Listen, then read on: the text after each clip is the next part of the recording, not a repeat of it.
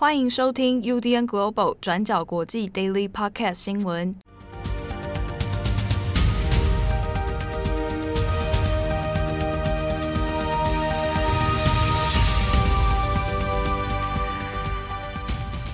Hello，大家好，欢迎收听 UDN Global 转角国际 Daily Podcast 新闻。我是编辑七号，我是编辑惠仪。今天是二零二二年三月十号，星期四。好，那今天一个首先的重要新闻是南韩的选举哦。好，那南韩选举最后的结果底定就是在今天的当地时间的早上哦，清晨六点的时候，那全部的票都开完了。那我们也看到现在结果就是确定由保守派的国民力量党尹锡悦啊，那当选了南韩的总统。好，那预计呢就会在今年的五月十号正式就任哦。好，那也是蛮微妙的是，今天三月十号刚好也是前总统朴槿惠哦，在五年前的时候，因为一系列的丑闻，然后被弹劾。那五年前的三月十号当天，也是朴槿惠就被弹劾确定成立，然后黯然下台的时刻哦。那没想到，重隔五年之后，这个保守派又在卷土重来，重新得到了南韩的执政权哦。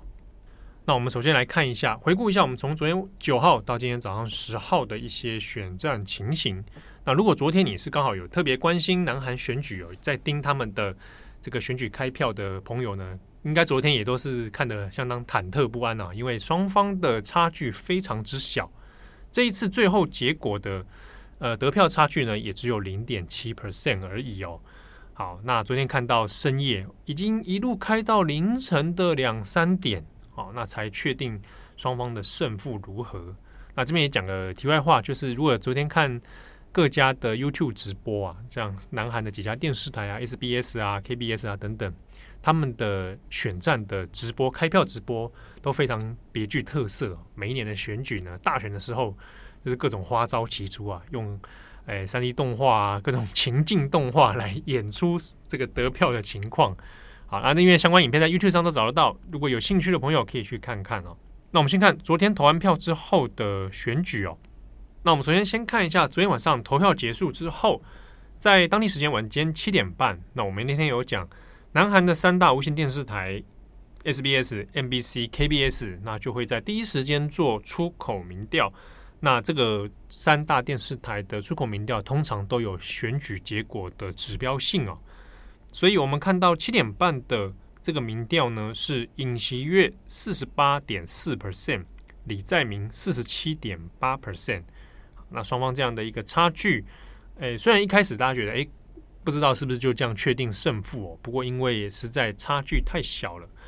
在开票的晚上五个多小时哦，那其实一直在那种很些微的幅度在拉锯。那甚至到了凌晨的十二点半的时候呢，这个时候开票率已经到达百分之五十了，可是双方的差距也只有零点零二 percent 而已。好，所以很难判读说接下来到底下半部之后到底开票谁会取得领先呢？那么差不多在凌晨一点的时候，那尹锡悦的阵营他们在竞选总部那边有很多的支持者就突然爆出一些欢呼声哦，因为看到说。隐形月的得票率开始逐渐的以些微幅度拉开差距哦，从刚刚前面讲零点零二 percent 开始往上爬，爬到零点五啊，爬到零点九，那甚至有冲到一 percent 这样的距离哦。好，虽然都是很小，但很微妙的一个差距。但是呢，这个时候已经看出说，哎，尹锡悦的得票状况有些微在领先的这样的一个趋势哦，所以呢。在这个支持阵营里面，就开始不断高喊说：“哇，这个政权轮替的机会来了。”与此同时，在李在明的阵营里面呢，那就危机感哈，随着时间越开越晚，那这个危机感就会越来越强。那一直到凌晨两点钟开票已经到达八成了，那这个时候尹锡悦的得票是四十八点六 percent 哦，那还是胜过了李在明的四十七点七 percent。差不多也在凌晨两点半的时候，KBS 电视台呢就先宣告哦，这个时候开票已经是来到百分之八十八，将近九成。KBS 就以目前的相关资料评估分析里面就认为尹锡悦基本上应该就已经保持优势了哦。那在 KBS 的报道出了之后呢，那基本上在这个关键的时刻，双方阵营就出现很大的士气落差了啊。尹锡悦阵营就开始该高呼说啊，尹锡悦总统。那李在明的阵营呢，那显然气士气就很低迷了。那基本上大势底定是差不多在凌晨三点的时候，那开票已经到达九成了。好，那差距还是在零点八左右的这样的一个些微。距离哦，那已经确定是说笃定尹锡悦会来胜选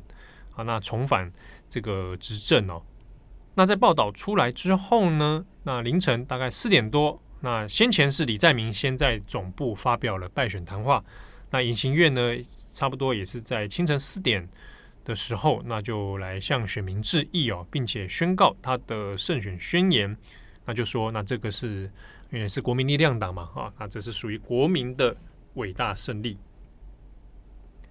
那我们先前有讲过说，因为双方在呃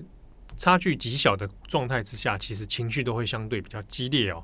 那这一次的选战呢，呃，双方的对立啊也是蛮明显的。不过原本在猜说会不会引发一些冲突哈，万一彼此的差距太接近的话，那如果引发冲突，大家情绪高涨之下哈，那可能就会不太妙。不过，因为昨天这个选选举从投票到开票，其实真的是让大家精疲力竭啊！很多记者啊、他当事人啊、支持者啊，这样做通宵之后，其实也都很累了哦。所以呢，到清晨六点钟全部开完，其基本上疲劳轰炸之下，那大家也就是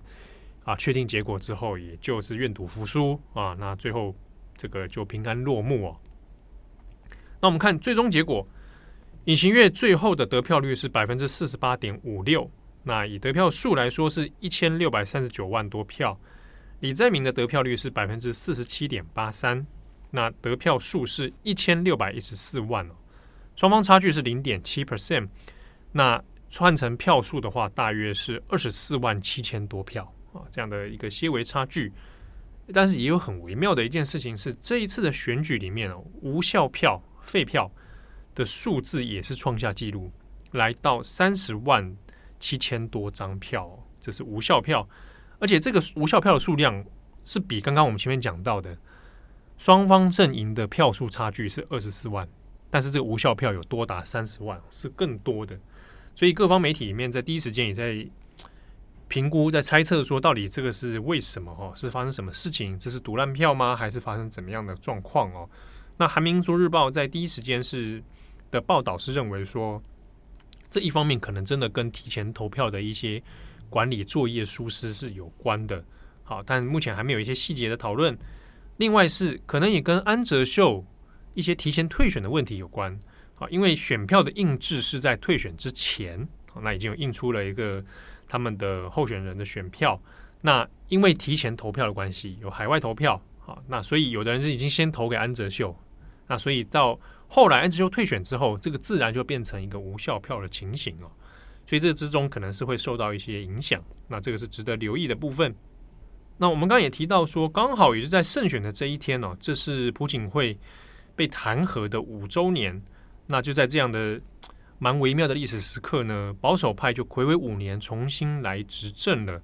那尹锡悦的角色就相对是微妙哦。我们在过去的专栏文章里面，杨浅豪的专栏文章中都有多次有提到，当初这个尹锡悦就是在文在寅政权任内的检察总长，好，那他也有负责朴槿惠这个案子的相关调查哦。所以过去在一些保守派的支持者眼里，尹锡悦就是一个诶陷害朴槿惠的一个元凶之一啊。那当然在后来政治的考量上。尹锡悦其实也有不断拉拢那些支持朴槿惠的这些保守派哦，好，那现在在后来的这个特赦案里面，尹锡悦也有表示了很多友善的态度，好，那一定程度上算是整合了保守派的支持者。不过我们要看的是说，虽然保守派这样子重回青瓦台，但他是不是有代表说接下来的南韩政治都一定是由保守派来全面掌控？全面执政呢？啊，那这个并不全然如此哦。主要原因还是在于现况的国会，好，主要还是会以共同民主党的议员占多数哦。那三分之二这些进步派的议员，所以呢，这个尹锡悦上台之后，面对国会内部的情况，那加上这次选举的差距又很小，啊，所以你没有办法保证说接下来尹锡悦的执政日子会一帆风顺哦。那特别是呃，双方阵营在这选战当中有很多的性别的丑闻啊，也有一些这个财务方面的丑闻等等，所以呢，恐怕日后哦，不同阵营的对立、政治激情的拉扯，这个些都应该是可以预期的。那我们这边再来看一下是。比较受到国际瞩目的是南韩胜选之后的一些国际关系哦，那特别在日本、美国、中国方面，那日本当然是密切留意啊，尤其在日韩关系上面。好，那我们先前大概也有特别跟大家说过了，就是日韩之间，呃，彼此其实关系是相当紧密的，但是呢，也常常出现很多摩擦哦，不管是经济上的，不管是区域合作上的、主权问题上的，或者是历史问题上的哦。那特别在安倍晋三还有文在寅政权的这个期间呢，弄到有日韩贸易战的问题。好，那现在呃现任的首相日本首相岸田文雄，那在第一时间也有祝贺。那其实双方也有释出一些善意，就是希望在未来日韩关系的改善上面哦，能够有一些进一步的沟通。那就尹锡悦的立场来说，呃，目前也会希望说来未来在穿梭外交方面哦，能够跟日本。有进一步的对话。那另外是在胜选之后，呃，美国总统拜登也已经跟尹锡悦有过电话通话了。这个蛮奇妙的，呃，蛮微妙的是说，本来应该早上今天早上的行程，尹锡悦要去参拜显宗院哦，首尔的显宗院。那临时呢，就来改成接拜登的电话。那双方有了一个初步的会谈，那就讲到说，哎，很期待未来可以见面。那就美韩关系的合作能够进一步的来讨论哦。那当然，这可能中间就有涉及到，呃，先前已经有多次强调的区域安全合作，针对北韩的问题，国防力量的强化，好，那美韩之间的军事演习呀，好，萨德系统的部署啊等等，能够再做一些深度的讨论哦。那尹锡悦阵营也当然是认为说，诶，就区域安全来说，美国跟日本。是不可或缺，而且需要来强化关系的对象哦。那微妙的就在于中国了。虽然说尹锡悦被认为是相对比较亲美，那可能是比较反中，但在就这一点议题上面呢，呃，南韩的保守派脉络里面未必说亲美的等于他一定绝对反中哦。比如说朴槿惠，朴槿惠过去也是相当的保守派，可是呢，我们可以看到他跟习近平之间的关系啊，或者是应习近平的邀请去参加。这个中国抗战胜利纪念的阅兵大典等等哦，其实都一定程度上保持了蛮密切的往来啊，甚至中韩关系的友好进展等等，所以很难说现在尹锡悦的立场上面会有什么样很明确的呃具体动向哦。不过呢，在中国的舆论讨论里面，已经开始对于尹锡悦有出现一些那种外交政治上的不信任感。那这主要还是在于说，尹锡悦有多次，比如说在萨德系统部署啊，要强化这方面呢，好，那就会认为说，可能相对起来，尹锡悦对中国的态度会比较强硬。好，不过呢，这事后恐怕还有待这个时间来观察哦。那我们看到，现在尹锡悦胜选之后，那目前预计是在五月会进行政权的交接，那五月十号就会就任南韩的总统。那一届的任期呢是五年，不得连任。好，那相关的文字报道可以参考今天转角国际的过去二十四小时。另外是呢，我们也有专栏作者杨浅豪会有一个选后的深度分析文，那也请大家密切留意。好的，那么下一则我们来持续更新一下乌克兰的几个最新状况。那首先是乌克兰的官员在星期三三月九号的时候，指控俄罗斯轰炸了马里波一家妇幼医院。那当时候里面还有儿童，还有其他平民。那我们根据《纽约时报》核实的影片，还有官方的说法看来，俄罗斯的攻击呢是摧毁了这一家妇幼医院的医院建筑群。那目前估计有十七人受伤。那还不清楚，现在在袭击之后，医院是否还可以全面运作，还是已经在一定程度上面已经疏散了？那状况还是不太明朗的。总统泽伦斯基呢，就在 Twitter 上面谴责俄罗斯攻击妇幼医院，那就说里面有平民跟小孩，那你还去轰炸，导致他们被埋在残骸下面，那根本就是暴行。那泽伦斯基呢，在他的 Twitter 上面也有再次呼吁各国协助来关闭乌克兰的领空。那同时也问到说，这个世界到底还要无视恐怖的帮凶多久？那么这次马里波的妇幼医院被轰炸，那我们来简单谈一下当中的一些停火协议，还有马里波的地理位置。那马里波呢，是位于乌克兰南方沿海，那距离俄罗斯边境只有六十公里，那也连接克里米亚以及乌东顿巴斯地区。所以呢，从战争开打以来，它就一直是一个第一线被攻击的城市。那现在呢，也已经是被俄罗斯的军队围困。在过去的一个多星期里面，马里波也一直处于断水断电的状况，那食品和药品也出现短缺的情形。那从数字上面来看，根据乌克兰官方的统计数字，那估计现在至少有四十万的平民被围困在马里波里面。那从战争开打到现在，马里波里面呢，也有一千多位平民被杀。那这当中的死亡数字可能会是更高的。那么，所以呢，乌克兰官方之前其实有跟俄罗斯达成一个新的停火协议，也就是停战十二个小时，那允许呢平民可以透过人道走廊逃离。不过，我们还是可以看到俄罗斯是违反了这个停火协议，因为他还是依然攻击了妇幼医院。那这里面，马里波的副市长呢，更是直接表示说，他真的不明白为什么在这个现代化的世界里面，还有人会去摧毁儿童医院。那副市长在接受的《Guardian》采访的时候，就有说到说，俄罗斯在过去一个星期里面，不断使用大炮啊，还有一些他们不清楚的武器来攻击马里波。那基本上已经是犯下了战争罪，还有种族灭绝罪。他就认为说，普丁就是要不惜一切代价来攻下马里波。那这也跟马里波的地理位置是有关系的。那我们上面提到。马里波呢，连接克里米亚半岛以及乌东的顿巴斯地区，所以对俄罗斯来说，如果可以攻下马里波的话，基本上俄罗斯就可以打通从俄罗斯本土直接通往克里米亚半岛的陆路走廊。那就战术意义上面来讲，俄罗斯的军队呢，就可以从南方来包夹在乌东的乌克兰军队。好，那这大致上呢，就是马里波的一些状况。那再来另外一边。我们也要留意的是，俄罗斯呢，其实在过去几天也有多次宣称乌克兰正在研发武器，那计划呢对乌克兰人民发动化学攻击，那最后呢再把这个攻击怪罪到俄罗斯的头上。